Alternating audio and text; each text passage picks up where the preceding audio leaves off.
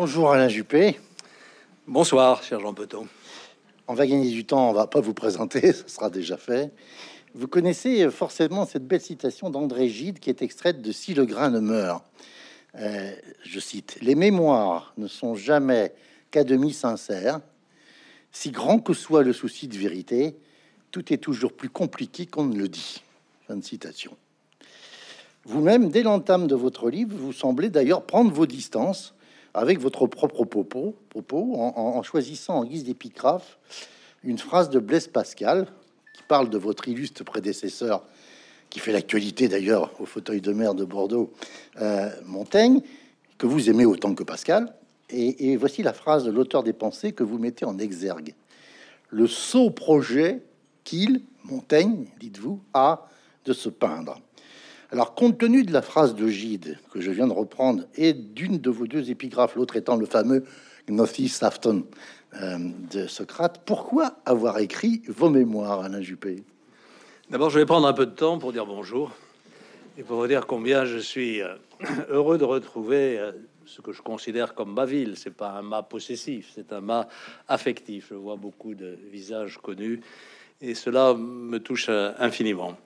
Alors, euh, j'essaie de répondre à vos questions. Est-ce que je suis sincère euh, ou pas sincère dans ce livre?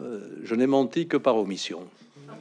Je n'ai pas tout dit, mais tout ce que j'ai dit, je le pense et, je pense que c'est que c'est vrai. Euh, pourquoi l'avoir fait? Eh bien, 2019, ça a été pour moi un tournant dans, dans ma vie publique, dans ma vie politique.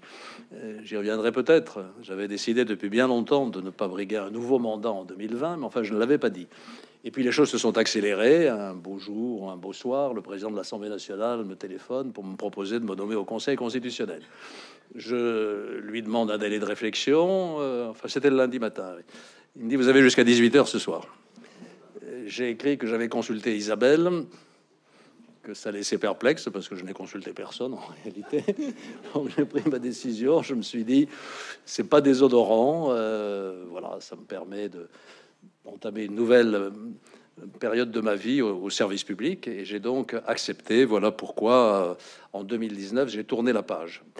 Et euh, mon statut au Conseil constitutionnel aujourd'hui me crée un devoir de réserve, donc je ne peux pas m'exprimer sur euh, l'activité politique actuelle, en particulier sur les textes de loi qui pourraient venir devant le Conseil constitutionnel. Ou sur d'éventuels QPC qui seraient présentés, par exemple, au Conseil constitutionnel. QPC, il y en a une ce matin, oui, vous avez bien J'ai entendu, on part de la même. sans doute, ça c'est un peu du chinois pour l'auditoire. on précise la question. Et donc j'ai ressenti le besoin à ce moment où je changeais un petit peu de vie de revenir sur mon parcours, sur les années qui avaient précédé, en remontant jusqu'à jusqu'à l'enfance à Mont-de-Marsan. Voilà le pourquoi de, cet exercice de mémoire. Quand je ne serai plus au Conseil constitutionnel, il y aura peut-être un deuxième tome où là, je dirai tout.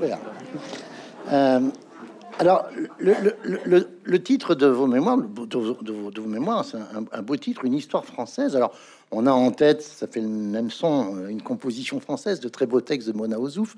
Et puis aussi, ça a été noté, une jeunesse française de, François Mitterrand, le livre euh, de Pierre Péan, hein, comme on dit, euh, écrit avec l'autorisation euh, du sujet, François Mitterrand.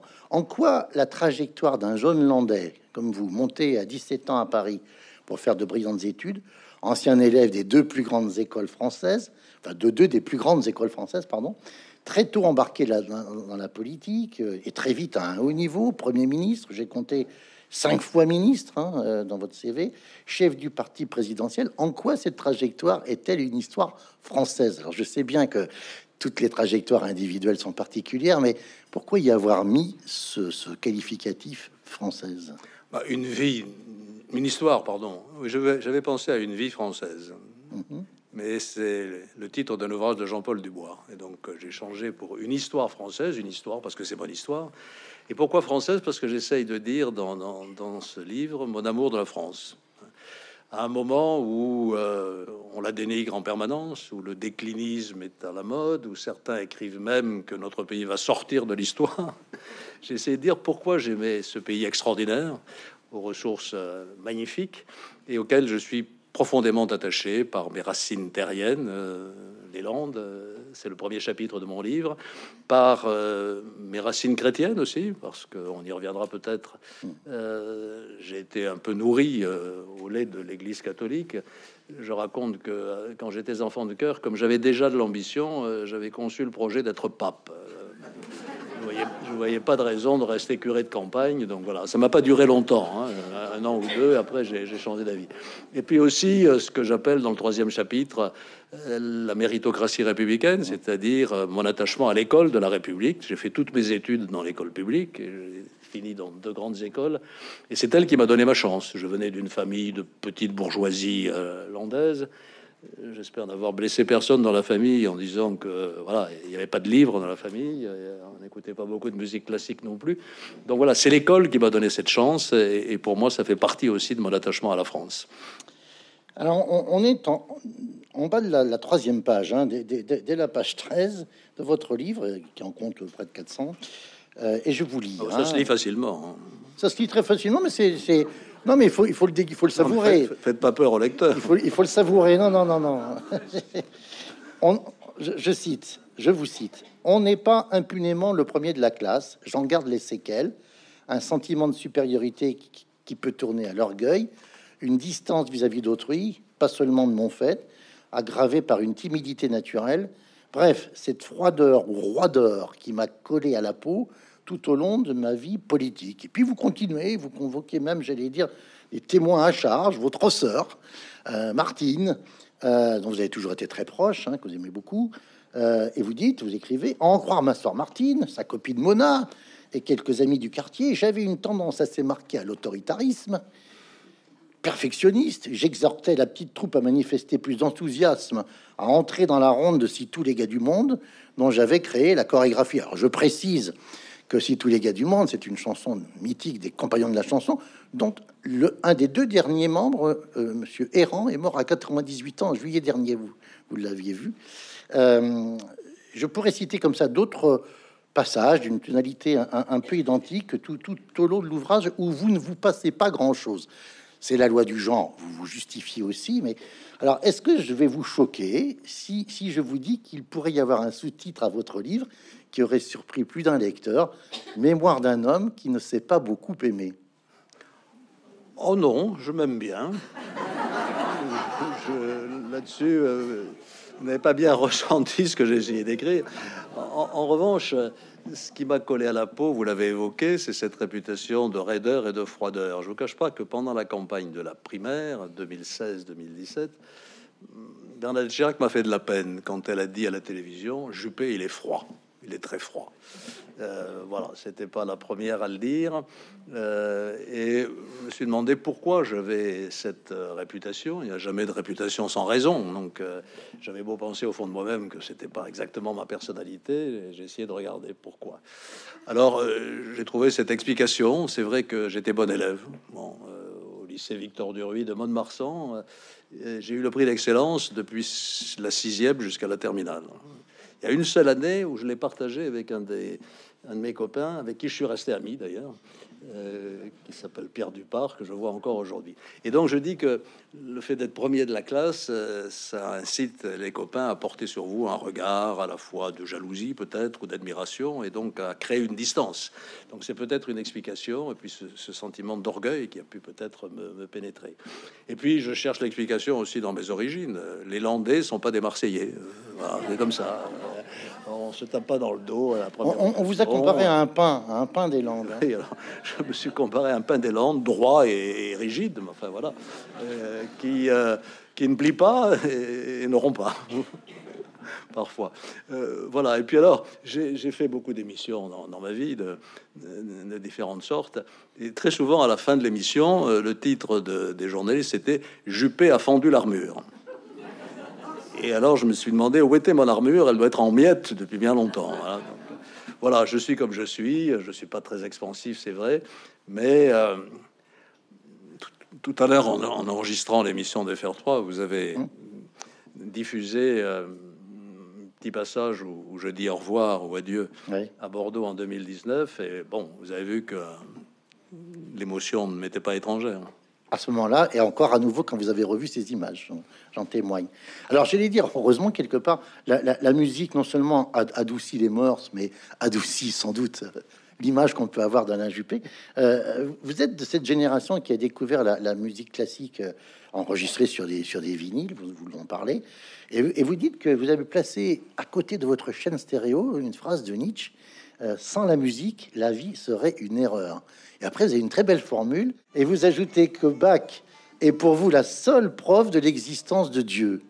Euh, vous dites Bach, dont les passions plus tard me tirèrent les larmes.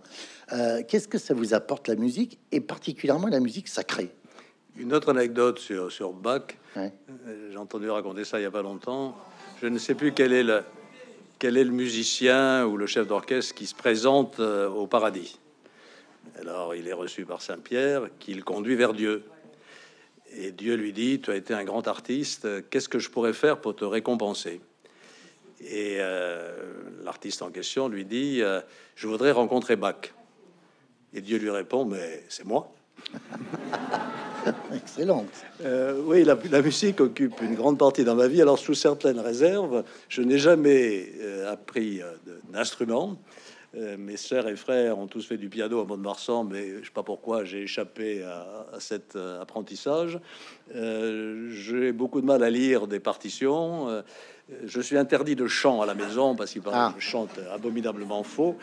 donc voilà, j'ai une relation avec la musique quand même assez particulière, mais une journée sans musique, pour moi, c'est pas une vraie journée. J'aime toutes les musiques, euh, la musique classique, bien sûr, mais aussi la chanson euh, et, la musique contemporaine. Euh, c'est vraiment, pour moi, une source d'émotion la musique religieuse, oui, pas que. Hein. Quand j'étais cagneux, j'avais un copain qui s'appelait Jean-Marie Guillermo, que je vois toujours aujourd'hui, qui était lui-même le copain d'un prêtre qui animait euh, une chorale qui donnait très régulièrement à l'église Saint-Eustache la Passion sur Saint-Matthieu. Ah et alors, euh, j'allais écouter la Passion sur Saint-Matthieu, et il y a un aria dans la Passion sur Saint-Matthieu qui me fait pleurer, encore aujourd'hui qui est d'une beauté absolument transcendante. Mais je me souviens, je pense pas que ce soit dans ce livre-là, dans votre dernier livre, mais pour vous avoir beaucoup lu, dans un de vos ouvrages, vous, vous dites que vous avez aimé, quand vous étiez enfant de cœur, le sacré, la, la pompe, l'encensoir, le, euh, euh toute la dimension qui était, qui était de, un peu de, de, la, de la mise en scène. Et d'ailleurs, il y a un beau passage aussi où vous êtes avec trois amis, je crois, euh, au Mont Athos, hein, euh, dans cette euh, recherche en quelque sorte d'une forme de spiritualité J'ai écrit quelque part dans, ce livre, en, piquant l'expression à Jean d'Ormesson, oui. qu'il a utilisé ici. Oui, tout à fait. Ou dans la. Au ah, c'était tout en haut dans les salons Albert Les salons, et il s'est défini comme un catholique agnostique. Qu'est-ce que j'ai compris dans cette expression catholique? Parce que je suis né dans cette église catholique, qui pour moi, depuis 2000 ans, porte un message d'une force révolutionnaire extraordinaire. Celui des évangiles, Aimez-vous les uns les autres. Mm. Les béatitudes, euh, c'est euh, proprement euh, un séisme, si je puis dire, mm-hmm. dans, la pensée et dans, la morale. Une église qui, par ailleurs, a commis bien des fautes et bien des crimes. Hein. on voit en ce moment à la télévision une série sur les sorcières que brûlait l'Inquisition il y a quelques siècles. Puis on connaît aujourd'hui le scandale de la pédophilie. Mais enfin, je suis quand même attaché à cette institution et je suis sensible à la liturgie c'est vrai. Et quand j'étais enfant de cœur, que à minuit, parce qu'à l'époque la messe de minuit était à minuit, ça c'est fini maintenant. Et, on, entendait minuit chrétien? Et alors il y avait le ténor euh, local qui entonnait minuit chrétien et on rentrait en cortège derrière la croix avec le prêtre. alors j'avais les tripes qui, qui se retournaient. J'adorais ça. Et alors, ça, c'est ma mon aspect catholique. Et puis, je dis agnostique parce que, voilà, moi, j'admire ceux qui, qui, ont reçu la grâce, il y en a hmm, beaucoup. J'ai l'impression que aujourd'hui, j'ai eu l'impression en vous disant que vous regrettez de ne pas l'avoir eu. Oui, bien sûr. Bien sûr, mais je l'ai pas eu, je l'ai pas eu, et beaucoup l'ont eu. La nuit de feu, Pascal, euh, Saint Paul, en commençant par là, et puis après bien d'autres, Claudel, euh, euh, Père de Foucault, etc., qui tout d'un coup rencontrent Dieu presque physiquement, bah, et qui croient. J'ai pas cette chance. Et puis de l'autre côté, vous avez ceux qui ont décidé qu'il n'y a rien, que la mort s'est terminée et qu'il n'y a aucune transcendance et aucun au-delà. Je les admire aussi d'une certaine manière. Ah Mais euh, moi, je suis entre les deux. Euh, voilà, je sais pas. Et je cherche. J'ai dit il n'y a pas longtemps que j'avais plus beaucoup de temps pour trouver. on, souhaite que vous ayez, pour vous, que vous ayez du temps encore dans votre recherche. J'espère. Euh, votre, maman est, née d'Arose, hein, de, la célèbre famille des, chefs landais, et elle accordait un soin tout particulier euh, à vous nourrir. Je me souviens, je crois que c'est dans Mon Chirac, où vous racontez que, que Jacques Chirac euh, s'inquiétait parce qu'il trouvait que vous mangiez pas beaucoup, euh, Jacques Chirac. Euh, on, sent que votre jeunesse a été marquée très clairement dans, dans, dans votre livre par les nourritures terrestres, les repas, etc. Et, moi, j'ai le souvenir d'un ouvrage écrit par un, de mes collègues que j'aime beaucoup, euh, Christian Coulon, qui est un spécialiste de l'Afrique, et qui avait écrit un très beau livre qui était Montaigne à table. Euh, et Montaigne avait, comme vous, un solide coup de fourchette. Hein. Alors, on sait l'importance du banquet euh, des philosophes dans la Grèce antique, et vous êtes un, grand spécialiste de la Grèce antique. Est-ce qu'il existe, selon vous, un, banquet des politiques, vous qui avez quand même vécu cette... Oui, bah, il y a eu euh, en son temps le banquet républicain, qui est une tradition de la troisième ou de la quatrième République. Il y a toujours le, le banquet des pompiers, euh, qui est toujours le dimanche matin en général d'ailleurs. Euh, il y a le banquet des personnes âgées, ça existe, ça existe toujours. C'est vrai que pour moi, la, la, la nourriture, ça compte la gourmandise, c'est un péché, non, je crois. Mais enfin, bon, je, le confesse, la gourmandise, et ça avait beaucoup d'importance chez moi à la maison parce que mon père adorait ça et, et ma mère avait hérité peut-être ça de, de, ces liens familiaux. C'est vrai que mon grand-père s'appelait euh, Albert Darroze. Je l'ai pas connu, il est mort en 1942, mais c'était la famille Darroze de Villeneuve-de-Marsan, euh, dont est issue aujourd'hui euh, Hélène Darroze. Voilà. Alors Chirac ne manquait jamais de mettre désagréable, ça lui arrivait. il appelait ma mère, il lui disait Madame Juppé. Vous ne trouvez pas qu'Alain a maigri un peu Il est un peu sec. Alors ma mère démarrait au quart de tour. Ah, monsieur le président, comme vous avez raison, mais il ne mange rien, ce garçon. C'est vrai que j'avais pas l'appétit de Chirac. J'avais pas l'appétit de Chirac. Euh, J'ai un, souvenir précis. Un jour, on faisait campagne, on était dans un avion. À l'époque, ça se faisait. Et alors, Chirac avait amené des sandwichs. Et alors, il prend un sandwich. Il me dit Alain, vous voulez, vous voulez un sandwich? Le sandwich, c'était la baguette. Comme ça, comme ça, avec beaucoup de rillettes à l'intérieur, euh, des saucissons je mange mon sandwich. Alain, un deuxième sandwich. Alors là, j'ai calé. Donc, j'avais pas cette, euh, cet appétit-là, mais j'ai toujours attaché beaucoup d'importance à la bonne chair. Je trouve que c'est un des plaisirs de la vie et qui est particulièrement, enfin, dans toutes les régions françaises, mais chez nous en particulier, je décris le rite de l'ortolan. Oui, oui. moi, un, un, plaisir perdu, tout fout le camp, même l'ortolan. Euh, alors, vous parliez tout à l'heure de, de, la méritocratie républicaine il y a mm, des, propos, des phrases qui sont très très sympathiques pour, comme on dit, vous mettre, et en particulier euh, votre institutrice euh, à l'école primaire, euh, Monsieur Godefroy, qui est, le, qui est à Mont-de-Marsan au lycée Victor Duruy, vous met sous le nez, pardon pour la trivialité de mon, propos rapporté, une brochure sur l'ENA. Et, et, et, mais vous rappelez que dans votre hiérarchie des écoles, celle qui a un E majuscule, c'est Normal Sup, c'est la rue d'Ulm, euh, qui semble avoir votre préférence. Oui, c'est vrai. Quand je parle de l'école, euh, j'ai en tête euh, l'école de la rue d'Ulm. Pourquoi? Parce que c'est là que j'ai sans doute eu l'apprentissage intellectuel qui, m'a fait devenir un peu ce que je suis devenu et qui m'a communiqué les valeurs qui, sont les miennes. J'ai beaucoup travaillé en Hippocagne et en Cagne. C'est une période intense et puis, euh, à l'école, euh, il régnait un climat intellectuel aussi dans lequel j'étais pas parfaitement à l'aise parce que la quasi-totalité de mes camarades étaient althusériens. Mm -hmm. C'est-à-dire marxo-marxistes, etc. Oui. Moi, pas moi. Hein. Successeur de Marx. Moi, oui. j'étais catégorisé dans euh, la rubrique Tala. Les princes Tala, il faut, faut, expliquer ce que... Enfin, il y avait un prince Tala et des Tala. Qu'est-ce que c'est les Tala? Dites, dites Les Tala, c'est ceux qui vont à la messe. Voilà, c'est pour ça. Donc, alors, je n'allais pas beaucoup à la messe euh, quand je suis arrivé à Paris, mais j'étais quand même catalogué comme Tala. Voilà, je faisais le pèlerinage de Chartres, etc. Euh, mais je me suis pleinement épanoui dans cette école où il régnait une liberté intellectuelle, euh, une culture aussi. Quand on est à Hippocagne et en Cagne, le programme c'est très simple. Il faut lire toute la littérature française depuis la chanson de Roland jusqu'à Céline et au-delà. Donc, je dévorais tout ça et c'est de là que m'est venu l'amour de notre culture, l'amour de notre langue aussi qui est tellement martyrisé aujourd'hui. Ça aussi, c'est une de mes obsessions. Arrêtez de parler franglais, franglish, comme vous voudrez. J'ai écrit un jour la préface d'un petit livre que m'avait envoyé un ami québécois. Réveillez-vous, bordel, vous Français parce que vous laissez votre langue à volo. Voilà, c'est là que j'ai acquis cet, cet amour de la langue. Alors après, l'ENA, c'est différent. L'ENA, c'est une, c'est une école d'application. J'ai aimé mon stage à Angers, on en parlera peut-être, tout à l'heure. Vous connaissez cette ville. Euh, mais euh, à l'école elle-même, il n'y a pas beaucoup d'excitation intellectuelle. Enfin, il n'y en avait pas à l'époque. Euh, on apprend à faire des notes administratives n'est pas extrêmement sexy. voilà, mais je suis aussi infiniment reconnaissant à mes professeurs de lycée collège et lycée de Mont-de-Marsan. Euh, je les vois encore tous. Euh, Quercus, euh, il y en avait un qui s'appelait Chêne, donc on l'appelait Quercus naturellement. il y avait Dubois, il y avait Le Maire, le professeur Le Maire, dont je vois encore la stature. À l'époque, un prof de, lycée agrégé, c'était une notabilité dans une ville comme Mont-de-Marsan.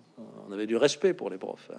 Et quand je disais à ma mère, oh là, j'ai eu une mauvaise note, c'est pas juste, j'étais renvoyé dans mes buts, va travailler. Aujourd'hui, les parents vont engueuler le prof. Ça aussi, ça a un peu changé. Je voudrais pas dire que je suis nostalgique du temps passé. Hein. Je, dis toujours à mes étudiants, c'était pas mieux avant. Enfin, quand même. Alors, euh, il n'empêche que euh, vous choisissez le service public, hein, c'est ce qui vous fait intégrer euh, l'école d'administration. Comme on dit, vous sortez dans la botte, donc à l'inspection des, finances.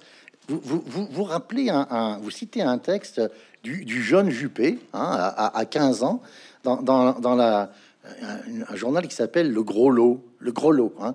Le Gros Lot. le Gros Lot, oui, le Gros Lot. Le journal trimestriel de l'Association des jeunesses littéraires et musicales montoises, dont j'imagine vous étiez président, enfin, je pense. Non. Euh, non? Bon, enfin, premier, ministre. Euh, euh, et, vous, avez fait une critique du voyage au bout de la nuit. Je, me permets de le lire parce que c'est un très beau texte que vous avez écrit à 15 ans. Il y a autre chose dont ne parle pas Céline. Il y a aussi des hommes qui croient, qui aiment, qui dépassent la lâcheté égocentriste de l'univers déchu où il se meut. À 15 ans, euh, écrire ça, c'est pas mal, hein, on va dire. Bon, mais ça veut dire quand même que vous avez considéré que euh, les valeurs, comme celle en particulier du rapport aux autres, euh, du service public, c'était celle que vous vouliez défendre dans votre parcours. Très, et ça, vous le sentez très jeune. J'aimais lire Céline, c'est un, grand auteur, euh, mais je ne partage absolument pas le pessimisme qu'il porte sur l'homme, la nature humaine, etc. Et c'est pour ça que j'avais écrit ce, mhm. petit texte. Je crois qu'il y a des, choses bien dans la vie, euh, dans l'homme en particulier, du mal et du bien. Et je cultive une vertu, je le cite, je crois, dans mon, dans mon livre à la fin. Euh, dont parle très très bien un auteur que j'aime beaucoup, qui est Charles Péguy, dans la tapisserie de Notre-Dame, il fait parler Dieu. Alors Dieu dit, ces hommes-là, bon, les vertus théologales, euh, la foi, la charité, bon, je comprends qu'on ait la foi, qu'on ait la charité, mais il y a une chose que je comprends pas, ces malheureux humains qui vivent ce qu'ils vivent, avec euh, les catastrophes qui leur arrivent, qu'il cultive la petite fille espérance, ça, moi, Dieu, ça me surprend.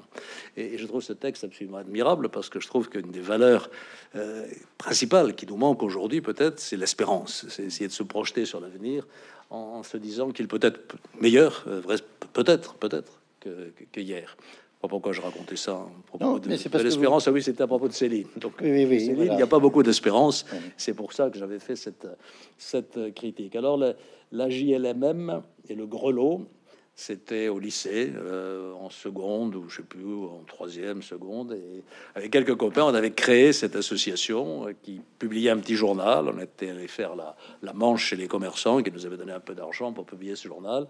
Et, et, on faisait des articles. Je faisais la critique euh, littéraire, la critique cinématographique. J'avais écrit des choses très émouvantes sur Sissi impératrice, qui m'avait arraché des larmes à l'âge de 10 ans. Et puis j'avais même écrit des poèmes dans ce, dans ce livre sous la signature de Pierre Odalon, parce que j'étais amoureux d'une jeune fille qui s'appelait Odile, que je n'ai jamais approché à moins de 50 mètres, à qui je n'ai jamais déclaré ma flamme. Ça vous a passé ça. Hein? Et ces poèmes étaient absolument infect. Donc, euh, je, ne sais plus qui les a retrouvés pendant la campagne des primaires et m'a balancé un jour dans la presse un poème cité Pierre Audalon. J'ai été tout à fait vexé, mais c'est comme ça. Et alors, le, moment de gloire de cette association, c'est quand nous avons fait venir à Mont-de-Marsan Jacques Brel. Jacques Brel. Ah. J'avais une grande admiration pour Jacques Brel. pour Georges Brassens aussi. Et donc, on avait invité Jacques Brel et à ma grande surprise, à venir au théâtre municipal de Mont-de-Marsan. Et à ma grande surprise, invité par une association de quelques lycéens totalement anonymes, il dit oui. Ah, il commence par s'annuler, mais enfin, il revient. Et donc, écoutez, en première partie, c'était Isabelle Aubray. Aubray, Aubray. Aubray, pardon. Hein. Et après, c'était c'était Jacques Brel. Alors là, c'était l'heure de gloire des, des gilets même. Euh, vous citez et vous évoquez, c'est le titre d'un chapitre, Mon Chirac, puisque c'est votre précédent ouvrage, hein, qui, était en fait une longue lettre euh, tout à fait personnelle et, émouvante à, Jacques Chirac. Euh, et, vous, vous, vous, racontez un petit peu comment, c'est un peu par hasard que vous êtes euh, présenté par l'intermédiaire de Jacques Friedman et, Jérôme Monod au Premier ministre, puisqu'en fait vous intégrez l'hôtel Matignon, je crois, en mars 76, euh, et il claque la porte dans les conditions dont on se souvient euh, au, mois d'août. Mais je voudrais qu'on revienne un petit peu à votre sensibilité politique. Vous n'êtes pas encarté quand vous intégrez l'hôtel Matignon, hein, le cabinet du Premier ministre. Euh, vous dites, mes références euh, ont toujours été plutôt Montesquieu, Tocqueville, Aron, Montaigne, on vient d'en parler, et, pas Marx et Jaurès. Donc vous faites bien la différence, j'allais dire, et vous y revenez dans votre épilogue, hein, c'est vraiment là le texte très très beau texte d'ailleurs, inspirant toujours, j'ai trouvé émouvant d'ailleurs. Euh, et puis vous citez, vous, évoquez votre référence à, De Gaulle, chez qui vous avez trouver la rencontre entre un patriotisme exigeant et un humanisme sincère. Euh, alors, qu'est-ce qu'est-ce que est-ce que vous avez réussi à, verbaliser, si je puis dire, ce qui a constitué pour vous le gaullisme ou le chiracisme, si vous faites une différence entre les deux?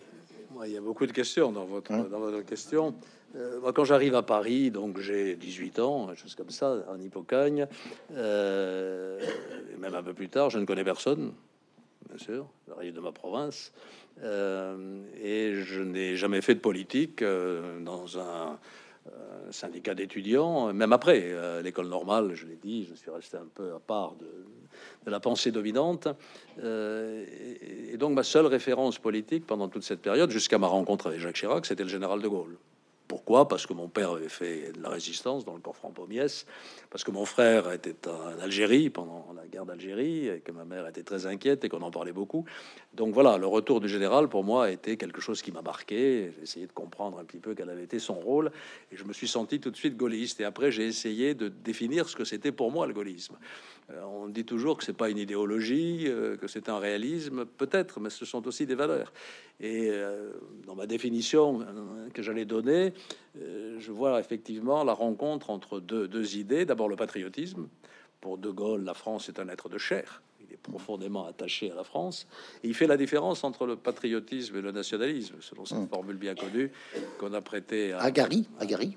Romain Gary. Mmh. Le nationalisme, c'est la haine des autres et euh, le patriotisme, c'est l'amour des siens. Donc euh, il fait cette différence-là. Mais il y a le patriotisme.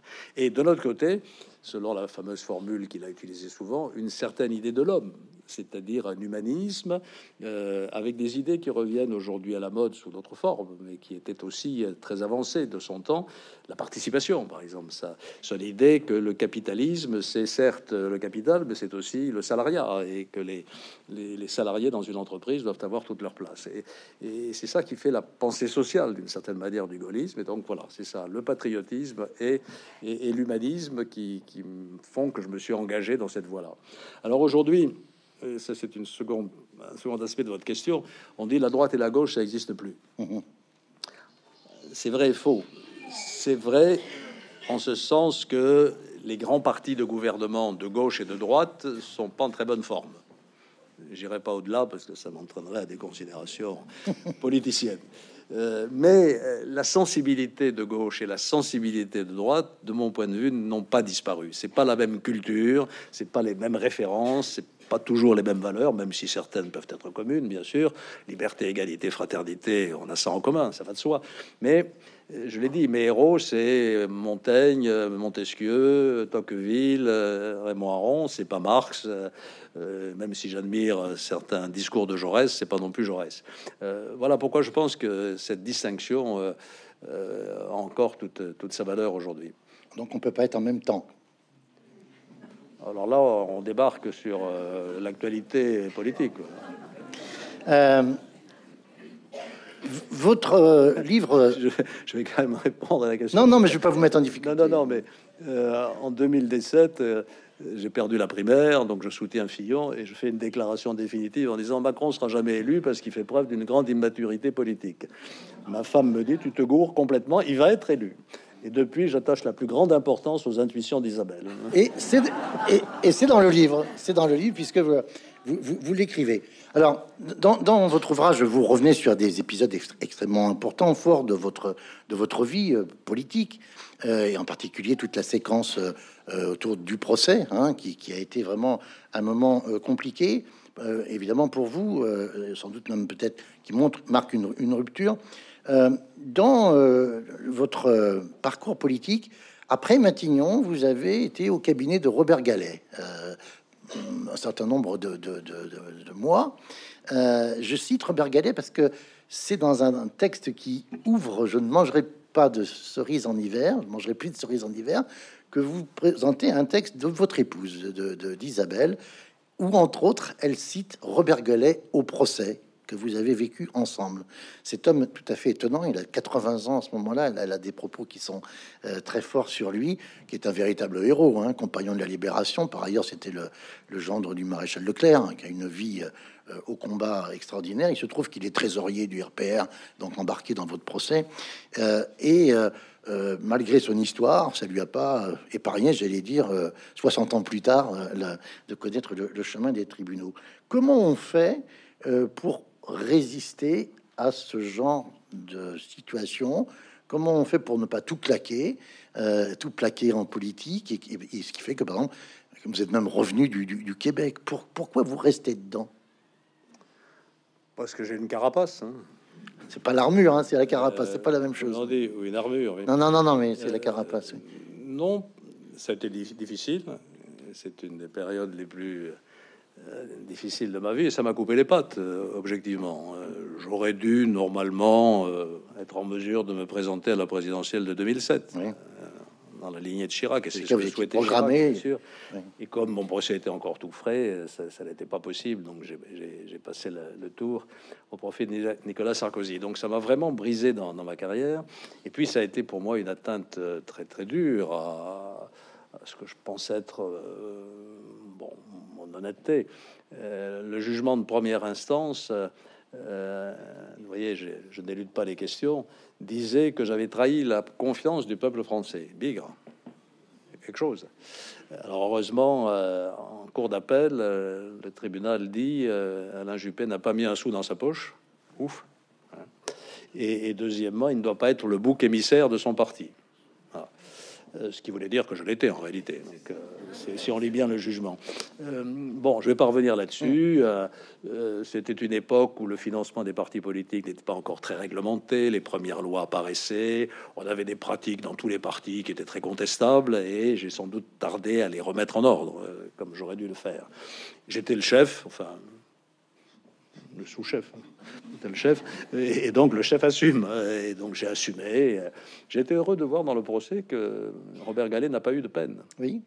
Au, titre justement de son passé de résistant. Et j'étais heureux pour lui parce que c'était un homme de grande qualité. Voilà, j'ai franchi cette épreuve comme cela. Euh, Chirac a été à mes côtés en permanence. Isabelle a été magnifique, euh, elle m'a soutenu. Euh, voilà. Et puis après, j'ai été maéré au Québec. Euh, le climat aidant, euh, oui, c'est ça. Ça a dissipé les miasmes. Alors, on, va, on va avancer. Vous avez un chapitre qui fait le contrepoint du, du titre d'un ouvrage de Raphaël Baquet, L'enfer de Matignon. Vous dites non, Matignon n'est pas n'est pas l'enfer. Euh, cela dit, sans parler de toute la séquence que tout le monde a en tête, hein, vous en parlez bien dans votre, livre, euh, la séquence 95-97, avec euh, le début euh, où vous êtes très populaire comme Premier ministre, et puis les événements de novembre-décembre 95 et la dissolution du printemps 97. Je, voudrais évoquer Matignon au titre des trajectoires politiques. Alors, je ne sais pas si vous avez vous êtes amusé à faire le, calcul. seuls deux anciens premiers ministres ont réussi à franchir la marche suprême, comme vous dites, et d'arriver à, à, l'Élysée. Six anciens premiers ministres ont tenté de le faire en se présentant et ils n'ont pas réussi. Et je passe sur ceux qui auraient eu des velléités de le faire, Rocard, Fabius, vous, mais qui n'ont même pas pu s'aligner sur la ligne de départ. Est-ce que si, si Matignon n'est pas un enfer, est-ce qu'il n'y a pas une malédiction de Matignon? Vous pourriez peut-être en parler avec Édouard Philippe, j'en sais rien. euh, euh, euh, mais, mais Euh, ben, je souhaite qu'il n'y ait pas de malédiction. C'est peut-être tout simplement que les qualités requises pour être président de la République ne sont pas les mêmes que celles pour être Premier ministre. Pour en revenir à ce que vous disiez sur l'enfer de Matignon, une chose qui me frappe, c'est qu'à part Chirac, et dans des conditions très particulières, aucun Premier ministre n'est parti volontairement de Matignon. Soit il se fait virer par le président, Mm. soit par le peuple. C'est la dissolution. J'en tire comme conclusion que ça doit pas être un si mauvais job que ça, puisqu'on veut continuer à l'exercer euh, le plus longtemps possible. Euh, Qu'est-ce qui se passe à Matignon? On est dans une bulle, c'est vrai. Hein, On est protégé de tous les côtés. Même quand on va faire des bains de foule, euh, c'est au milieu d'un cortège qui, qui vous protège. Euh, mais on est amené euh, toutes les heures à prendre des décisions. Qu'est-ce que j'aime moi dans la vie politique? C'est faire des choses, agir, décider. hein, faire avancer les choses. Et ça, Matignon est un lieu de ce point de vue tout à fait euh, exceptionnel. C'est pour ça que j'ai pas été euh, malheureux à Matignon, même si j'ai été brûlé en effigie, y compris place Péberlan. hein, je me souviens très bien. hein. Il y avait l'effigie de Juppé qu'on brûlait. On brûlait le plan Juppé qui, je le signale au passage, n'était pas un plan de réforme des retraites, c'était un plan de réforme de l'assurance maladie qui a été intégralement mis en œuvre. Et si on a beaucoup parlé récemment du 44-7 dans la Constitution sur les lois de financement de la sécurité sociale, c'est ma réforme de janvier 1996. Mais, mais passons. Euh, voilà, Euh, voilà ce qui se passe à Matignon. Alors, euh, quand vous demandez à un homme politique quel est le mandat qu'il a préféré, la réponse est toujours la même maire, c'est le mandat local. Pourquoi? Pour deux raisons. D'abord parce que là aussi on fait. Quand on décide de faire deux ponts, on fait deux ponts. L'un en 10 ans, l'autre en 20. Enfin, il va, il, Mais vous- va, vous- il va arriver. Il va vous reviendrez pour couper le ruban, vous inquiétez si pas. on m'invite, je viendrai volontiers. Mais je pense qu'Alain Anziani m'invitera. Euh, et, euh, et deuxièmement, ce qu'il y a de- d'enrichissant dans, de- dans le mandat local, c'est la proximité. Ça, c'est la grande différence avec les fonctions ministérielles où vous êtes éloigné du terrain par définition. Un maire, s'il n'est pas au contact permanent de ses concitoyens, il n'est pas réélu. hein. Et je cite toujours mes conseils de quartier. Je vois beaucoup d'adjoints ici au premier rang qui participaient au même titre que moi. Alors j'arrivais, il y avait 200 personnes, euh, tout ça. Je faisais mon grand topo. Bordeaux dans 10 ans. Voilà ce qu'on va faire. Les ponts, les machins, les trucs. Clap, clap. Maintenant, vous avez la parole. Ah, monsieur le maire, pourquoi y a-t-il autant de crottes de chiens sur mon trottoir? Pourquoi le trou dans la chaussée n'a-t-il pas été réparé? Et je trouvais ça normal. C'était mon boulot. C'était mon boulot d'écouter les gens me parler de leur vie quotidienne. Pardon de vous couper, mais comme vous avez été, on l'a souvent oublié, mais ça a été pourtant un peu votre apprentissage, élu du 18e à Oui, Paris, avant, avant. entre 83 et 95, j'allais dire qu'en matière de crotte de chien, vous étiez véritablement... euh, Oui, et plus grave que ça, parce que là, je traite ça de façon un Ouais. petit peu à la légère, mais la- le 18e, c'était aussi une Oui. expérience unique, parce que quand on dit 18e, on place à la place du Tertre, Anouk Aimé, euh, Jean Marais, euh, Michel Morgan, etc. Vous aviez Le Château 18e, oui, le 18e, c'est Château Rouge, et c'est... euh, Chapeau rouge et c'est euh, non Château rouge, Oui, rouge oui. ici. Hein et, et c'est la goutte d'or Gaulle, 50 nationalités, un marché aux voleurs installé au milieu du quartier. J'ai passé des heures et des heures avec des associations qui regroupaient des gens venus de tous les azimuts de la planète. Euh, c'est là qu'on fait vraiment l'expérience de ce qu'est le, contact personnel en politique. Et ça peut aider pour la suite. hein. Il y, a- il y a des pages qui sont tout à fait émouvantes hein, dans, dans- dans le livre. L'hommage à votre directeur de cabinet, Philippe Pirer, hein, qui, se, qui met fin à ses jours. été un des grands drames de, de- de ma vie parce que ce garçon m'a servi de manière admirable pendant plusieurs années. Et tout d'un coup, euh, je le dis parce que tout le monde ne le sait pas ici, sans doute, il suicide. Et j'avais pas vu venir le coup. Je pensais qu'il était joyeux, bien dans sa peau, euh, avec sa femme. Et tout d'un coup, j'apprends qu'il s'est suicidé. Et pour moi, ça a été terrible. Et je raconte que je suis parti euh, Oui. Une journée dans les Landes, Oui. tout seul. Euh, je- je- J'avance parce que le, le- le temps passe, euh, euh, malheureusement. Euh, sur votre arrivée à Bordeaux, bon, vous, on est en début 94. euh, il y a cet échange avec euh, Jacques Chaban-Delmas qui vous gratifie de chers camarades. Alors, je précise que c'est le terme consacré hein, euh, par les membres de l'inspection des finances. hein. Ça n'a pas de relation. euh, Chers camarades, chers, chers camarades. hein. Il paraît que Bordeaux vous intéresse. C'est la, c'est la fameuse formule. Et, et les conditions ont été compliquées. Vous, vous citez, en particulier, ça a été rapporté ailleurs, euh, un dîner chez, chez, Monsieur Casalet, euh, Cap Ferré, bon, à Liège. Euh, mais vous parlez de- de- justement de celui qui était votre concurrent. Vous ce ne fut pas une alliance de circonstances avec Jacques Valade. Jamais, tout au long des 20 années pendant lesquelles nous avons fait équipe, la fidélité de Jacques Valade et de ses équipiers euh, ne m'a manqué. Je, tenais à citer ce passage parce que on a souvent éventuellement dit d'autres choses, mais euh, de ce mandat de maire euh, de 25 ans, interrompu par une courte séquence de, de, de- de 18 mois, de, quoi est-ce que vous êtes le plus fier Si vous deviez... D'abord, puisque vous parlez de Jacques Valade, je voudrais avoir une pensée pour lui, parce qu'il n'est pas là. Il- je l'ai eu au téléphone il y a quelques semaines. euh, il, est, bon, il est souffrant. il a largement passé les, les 80 ans, je crois. Non, 90 ans, 90 ans. 95, et il est un peu souffrant, mais enfin, après un début difficile, puisqu'il avait annoncé qu'il allait faire une liste au moment où j'ai annoncé la mienne, on s'est mis d'accord, je l'ai pris sur ma liste avec certains de ses amis, et pendant 25 ans, jamais de loyauté. Et c'est ça que je voulais dire dans ce livre. Il m'a soutenu de façon constante avec euh, euh, beaucoup de, de- de fidélité. Euh, quelle était votre question?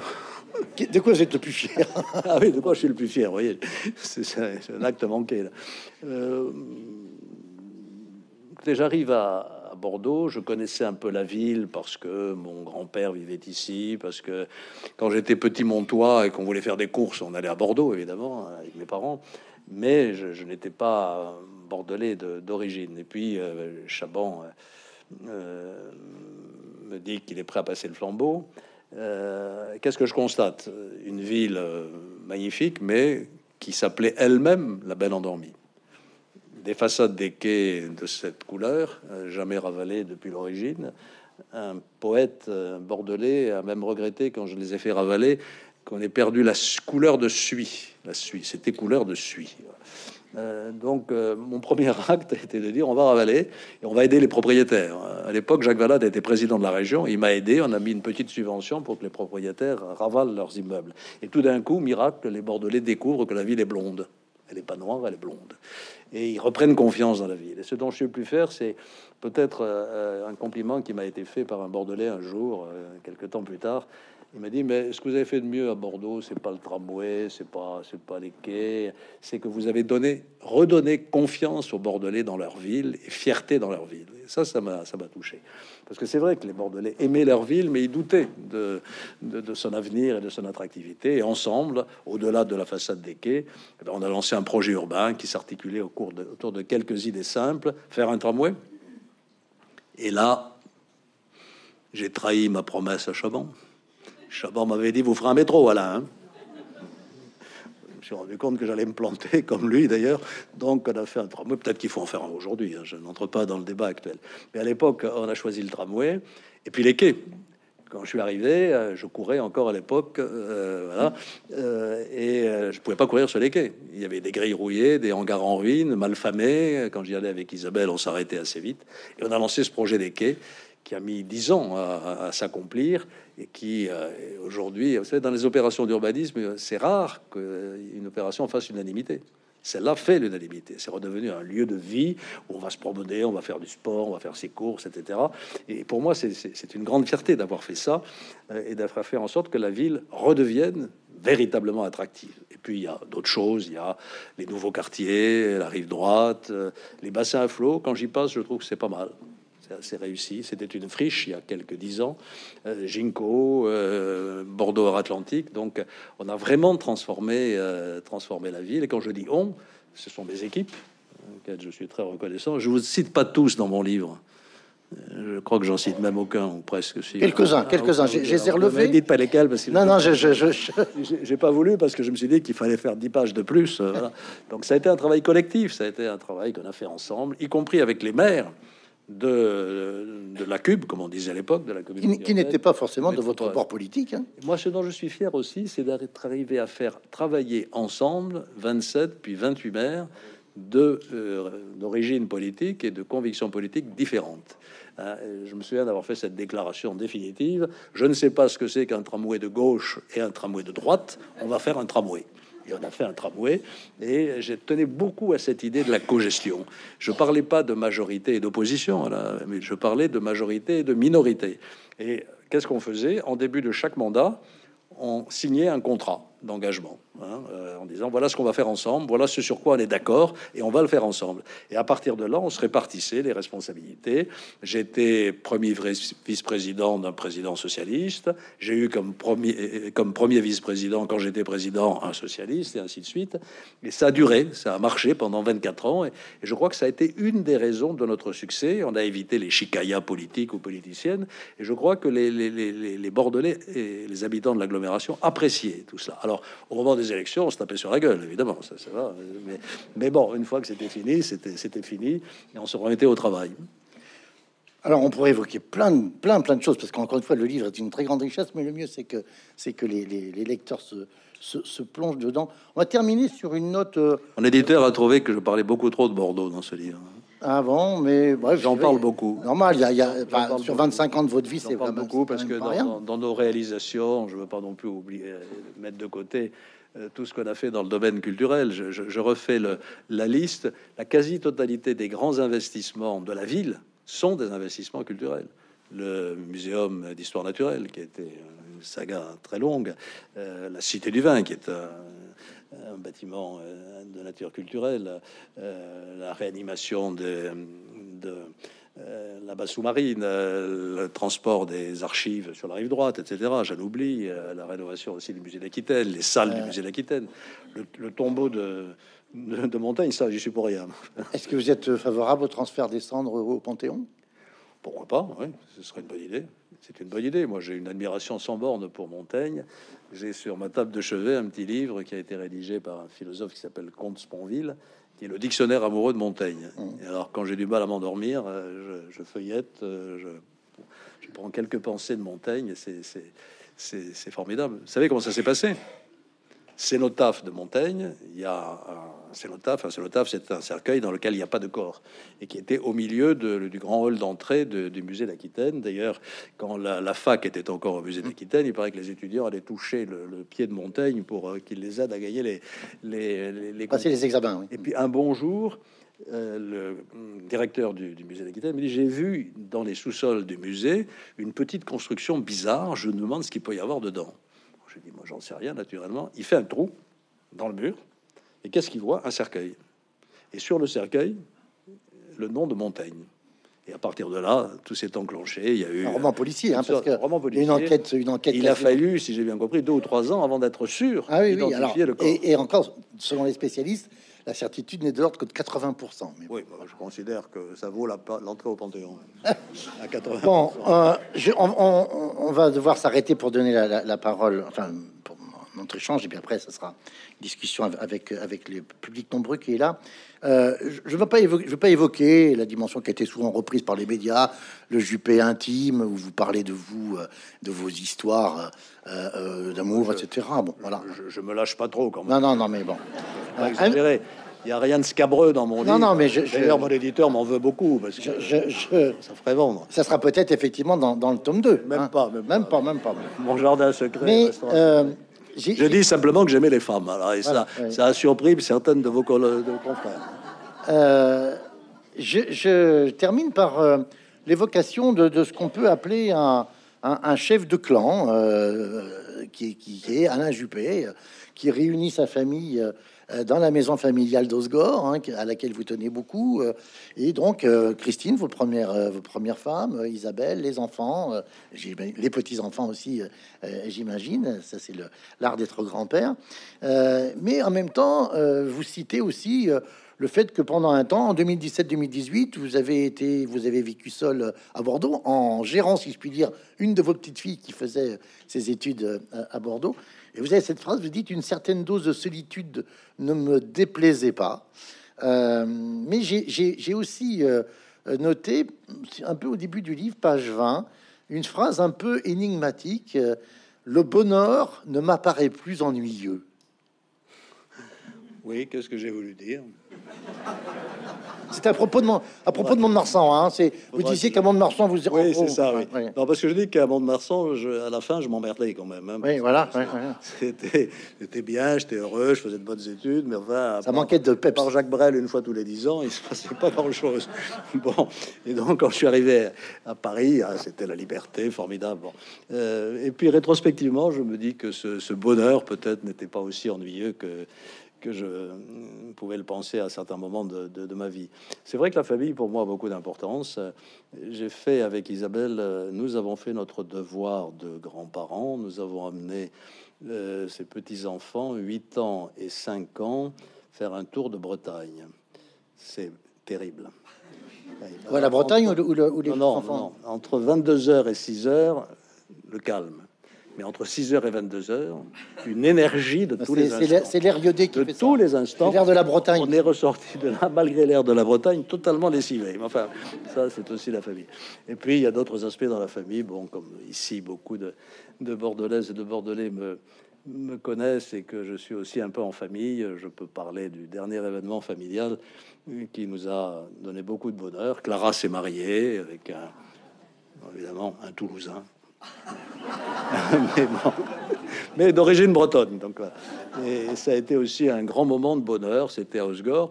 Son rêve de petite fille, c'était de se marier à l'église d'Osgore, une usine toute blanche, une usine à l'église d'Osgore, qui est une église toute blanche avec de beaux vitraux modernes.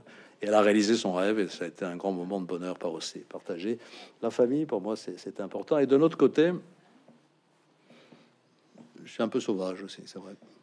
Alors, je, je termine en, en vous lisant, en vous citant la, les toutes fins, la toute fin de votre ouvrage. Vous faites, vous utilisez un, très beau texte de, de Jean Birnbaum, euh, euh, Le courage de la nuance, et, et, euh, il y parle Birnbaum de la solitude de grandes figures, Bernanos, Orwell, Germaine Tillon, Anna Arendt et bien sûr Camus.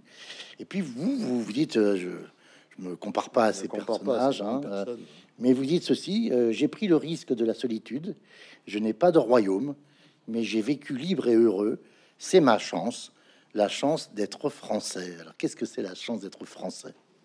D'être libre. D'être libre. Est-ce que vous connaissez beaucoup de pays aujourd'hui à travers la planète euh, où on peut euh, jouir de ces libertés individuelles et collectives comme on le fait en France? Alors je sais que je vais susciter des protestations, mais c'est pas vrai, mais ceci, cela. Euh, Moi, je connais pas beaucoup de pays aujourd'hui où on peut dire le matin que le chef de l'État est un va de la gueule sans se retrouver en prison le soir. En France, vous pouvez, vous le faites d'ailleurs, en permanence. Voilà, nous, bénéficions de, de ces libertés dans, laquelle, dans la défense de laquelle le Conseil constitutionnel joue un rôle. Nous sommes le garant du respect des droits et libertés inscrits dans la Constitution, parmi lesquels l'égalité entre les hommes et les femmes, la liberté d'aller et de venir, euh, la liberté d'expression et de communication. C'est un bien rare aujourd'hui. Au point que vous proposez de, que la devise devienne liberté, égalité, fraternité, laïcité. Laïcité, on n'a pas le temps parce que s'il y a une question, je dirais ce qu'est pour moi la laïcité. Mais voilà, c'est euh, cet ensemble de valeurs qui sont des valeurs évidemment françaises, que nous partageons d'ailleurs, et qui vont au-delà des clivages, alors là, droite-gauche peut-être, qui font que je, suis heureux et fier de, de me sentir français. Je dis que tous ces grands personnages qui m'ont formé, hein, Montaigne, euh, Montesquieu, Tocqueville, Aron, c'était d'abord des hommes libres libres dans leur tête, libres dans leur jugement, libres évidemment dans leur mouvement aussi. Et, pour moi, c'est ça qui fait la, la force et la chance de la France. Merci Alain Juppé pour ces retrouvailles bordelaises.